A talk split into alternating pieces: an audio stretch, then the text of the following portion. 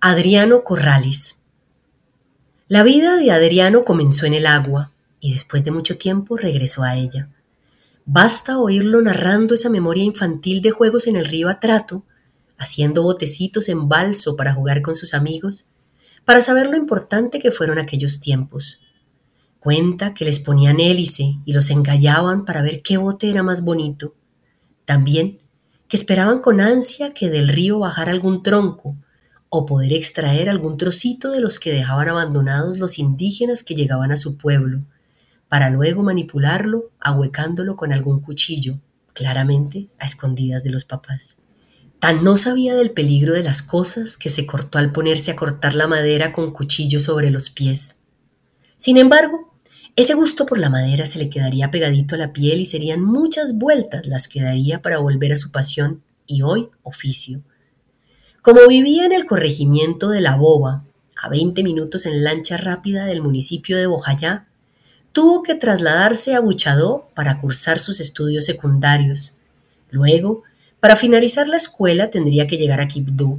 En medio de ello pasaría el horrible episodio de la masacre de Bojayá, ese 2 de mayo de 2002 que marcó la historia trágica de esta zona del Chocó. Cuando habla de ello, narra lo duro que fue perder a tantos conocidos y el padecimiento que significó ser desplazado, pues en lugar de solidaridad, todos sus coterráneos recibieron injustas estigmatizaciones. Pero volviendo a su camino artesano, regresemos a sus tiempos en Buchadó. Tiene claro que ese trabajo en madera lo seducía, pues cuando salió del colegio vio a un hombre tallando con delicadeza esas pieles vegetales y se le quedó absorto mirándolo era como un espía. Tímido como es, no se atrevía a hablarle, así que lo observaba todo con detenimiento, intentando entender cómo movía las manos y lograba sacar las figuras que lo hipnotizaban. Solo podría, años después, cuando ya había aprendido de banistería en el Sena, decirle que de niño se le quedaba mirando y que había sido él quien lo llevó a la madera. Pero de nuevo, llegar a ella no sería inmediato.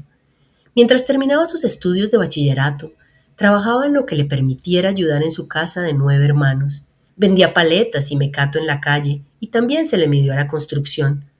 Pero era tan sofocante ese trabajo al sol que cuando vio que se abría un curso de talla de madera en el Sena, no dudó en inscribirse.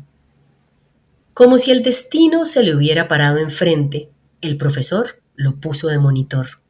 Y aunque pocos le paraban bolas al peladito, este fue fortaleciendo sus conocimientos al punto de que su maestro le ofreció trabajar en su taller mientras él se iba de correría por el departamento.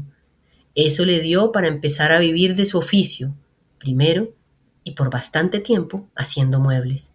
Justamente tiene un recuerdo mezclado con llanto, porque la cama en la que quería que su papá yaciera en su último aliento de vida no alcanzó a llegar a su casa.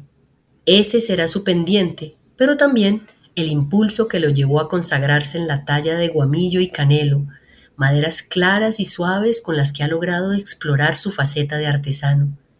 Esa que lo regresa a la niñez, pues al iniciarse en el diseño, no solo recordó lo mucho que le gustaba pintar, sino que volvió a las barquitas chocuanas, a sus champitas, integrándolas en sus tallas, haciendo ensaladeras y contenedores para los snacks, un regreso a su alegría y la recompensa a su entrega por un oficio que desde siempre le dijo que lo quería como exponente.